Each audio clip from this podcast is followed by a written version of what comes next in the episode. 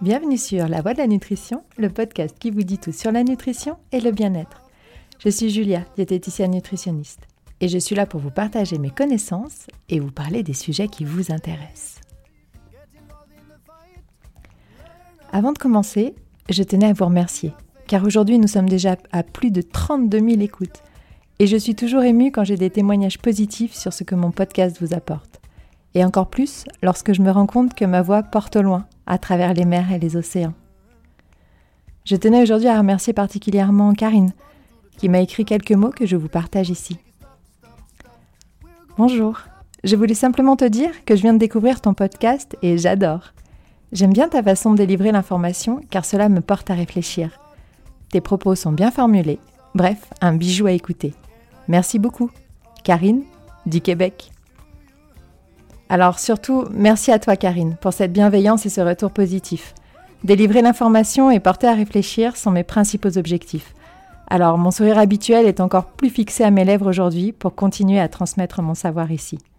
Et bisous au Québec et à tous les Québécois. La semaine dernière, nous nous sommes intéressés à l'huile de coco. Eh bien cette semaine, nous allons faire un zoom sur notre très chère et fameuse huile méditerranéenne, l'huile d'olive. Je vous souhaite une bonne écoute.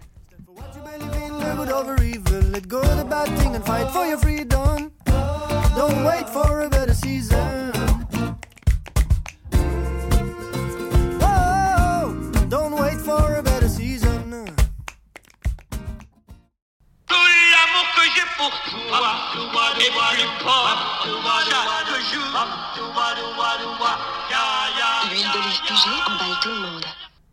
Cette chanson nous rappelle forcément la pub pour de l'huile d'olive. En tout cas, pour les plus de 30 ou peut-être 35 ans. Ah, l'huile d'olive. La meilleure huile pour la santé et l'huile la moins grasse. Voilà ce que j'entends le plus souvent dans mon cabinet. Et même si mes racines latines et l'huile d'olive sont chères à mon cœur et à mon patrimoine culinaire, je dois malheureusement aujourd'hui rectifier ces croyances populaires et rétablir la vérité. Et en tout premier lieu, sur cette vérité populaire, l'huile d'olive est moins grasse, moins calorique que les autres. Alors, que l'on se mette d'accord, l'huile d'olive, comme toutes les huiles, est composée à 100% de matière grasse. Il n'y a donc aucune huile plus ou moins grasse. Elles sont toutes égales sur le plan des calories. Et une cuillère à soupe, soit 10 ml, vous apportera toujours 90 calories, que ce soit de l'huile d'olive, de l'huile de colza ou de tournesol. L'huile d'olive provient de l'olive, fruit de l'olivier. Cultivée en oliveraie, on parle d'oléiculture. Et oui, je pense toujours à vos parties de Scrabble. À la base de la cuisine méditerranéenne, elle participe au paradoxe français, mis en lumière dans les années 80. Années 80, dans ces temps si peu lointains, où malgré l'abondance d'huile d'olive et de vin dans le régime méditerranéen, la population française faisait figure de bonne élève en étant l'une des plus en santé, particulièrement en matière de système cardiovasculaire. Les chiffres ne sont plus les mêmes aujourd'hui, et la prévalence de la malbouffe, de l'industrialisation et de la transformation de nos aliments à outrance n'y sont bien sûr pas étrangers. Bref, merci Magno, Nestlé, Coca et Monsanto et compagnie. Mais je m'éloigne un peu. Revenons donc à nos moutons, ou plutôt à nos olives. La culture de, de nos olives dans nos contrées remonte à plus de 8000 ans. À l'époque, elle était déjà utilisée pour la cuisine, la conservation, mais aussi la cosmétique, la santé et les lampes à huile. L'olive, qui symbolise la vie, la paix et la force, est cultivée dans tout le bassin méditerranéen. L'olive n'est pas consommable en l'état lors de la cueillette et doit être saumurée avant d'être dégustée lors de nos moments apéritifs. De sa qualité et de sa maturité va dépendre son rendement. Ainsi, pour un litre d'huile, il faut entre 4 et 10 kg d'olive. Sachant qu'un olivier produit entre 20 et 90 kg d'olive par an et qu'il a besoin de 30 à 40 ans pour atteindre son meilleur rendement, définitivement l'oléoculture est donc bien une profession de patience et de passion. L'Europe reste le berceau de la production mondiale, avec plus des trois quarts de la production totale, qui dépasse les 3000 millions de tonnes. Longtemps en tête de la production, l'Italie a cédé sa place à l'Espagne, puis à la Tunisie. Mais les Italiens en restent tout de même les premiers consommateurs, qui ne peuvent se passer de son goût inimitablement doux et amer, si addictif, rendant bien d'autres huiles ternes et fadasses. Et comment passe-t-on de l'olive avec son petit noyau à une belle huile soyeuse et couvrant toutes les palettes de jaune et de doré Eh bien, tout simplement en la pressant.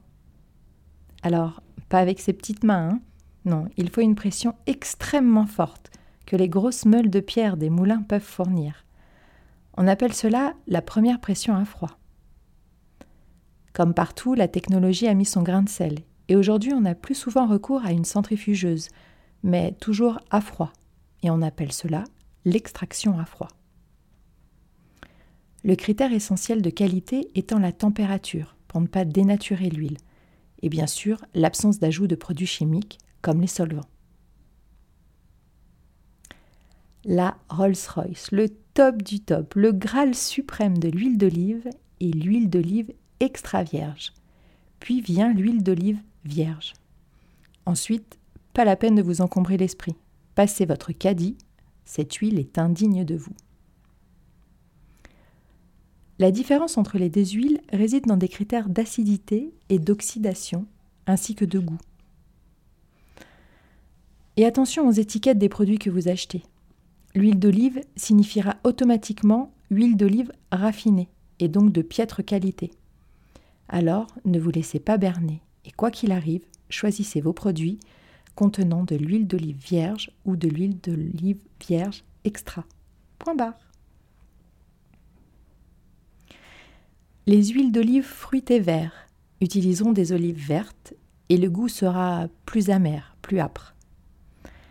Les huiles d'olive fruitées mûres utiliseront des olives plus mûres, le goût sera alors plus doux et plus rond, comme on dit. Les huiles d'olive fruitées noires utilisent des olives matures et fermentées. Le goût sera alors plus intense. Et si vous êtes attaché à une région en particulier, sachez que comme les fromages, les huiles ont leur AOP et leur AOC des labels garants de qualité et de savoir-faire. L'huile d'olive a un avantage certain, c'est qu'elle se dégrade moins vite que les autres huiles à la cuisson.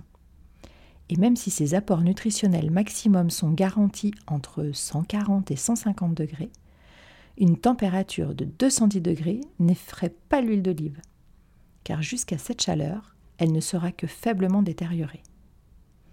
Au-delà, de toute façon, vous ferez brûler le dîner. Alors, on s'abstient. Sachez toutefois qu'à partir de 70 degrés, l'huile d'olive perd ses qualités organoleptiques, c'est-à-dire qu'elle n'aura plus ni goût ni odeur. L'huile d'olive se conserve aussi un peu plus longtemps, toujours à l'abri de la lumière, de la chaleur et de l'air. Elle rancit beaucoup moins vite que ses copines. Elle doit quand même être consommée dans les deux ans suivant sa fabrication. Côté porte-monnaie, cela va de 5 à 50 euros le litre. Certaines huiles sont vraiment faites pour être dégustées et être la touche finale qui mettra la cerise sur le gâteau à votre plat. Et dans ces cas-là, on l'utilise cru bien sûr, et on garde les plus basiques pour la cuisson. Il nous reste à aller regarder côté santé ce qu'elle nous apporte vraiment. Des vitamines, des vitamines liposolubles, vous savez, celles qui ne sont présentes que dans les corps gras.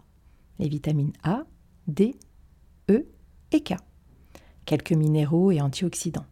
C'est même l'huile qui en contient le plus. Et le polyphénol qu'elle renferme, par son effet vasodilatateur, a un rôle bénéfique sur l'hypertension. Déjà des bons points. De par sa composition en acides gras, elle contribue à la bonne santé de nos artères et du bon cholestérol, et est donc un allié dans la prévention des maladies cardiovasculaires. Légèrement laxative, elle aide à stimuler la digestion en stimulant le foie et la vésicule biliaire. Elle diminuerait aussi la sensibilité insulémique et serait donc utile pour les personnes diabétiques. Certains cancers sont très dépendants de l'alimentation, comme les cancers de l'intestin, du côlon, du pancréas, de la prostate ou du sein. Des études montrent que l'effet protecteur de l'huile d'olive réduirait de 10 à 25% les risques de ce type de cancer. Elle a quasiment tout bon. Sauf qu'elle ne contient pas d'oméga 3. Et vous savez qu'il est important d'en consommer suffisamment pour garder un équilibre avec les oméga 6 qui, eux, même si le corps en a besoin, sont pro-inflammatoires. L'huile d'olive s'utilise aussi en cosmétique et en soins pour la peau, les cheveux et les ongles, pour nourrir, hydrater et renforcer. Elle est toutefois souvent associée avec d'autres huiles, comme l'huile de ricin, l'huile d'avocat, l'huile de noisette. Vous l'aurez compris, l'huile d'olive est une huile végétale qui nous veut du bien. Mais comme tout, en abuser ou l'utiliser de façon exclusive n'est pas la solution. Alors, on continue à varier les plaisirs, même pour l'huile.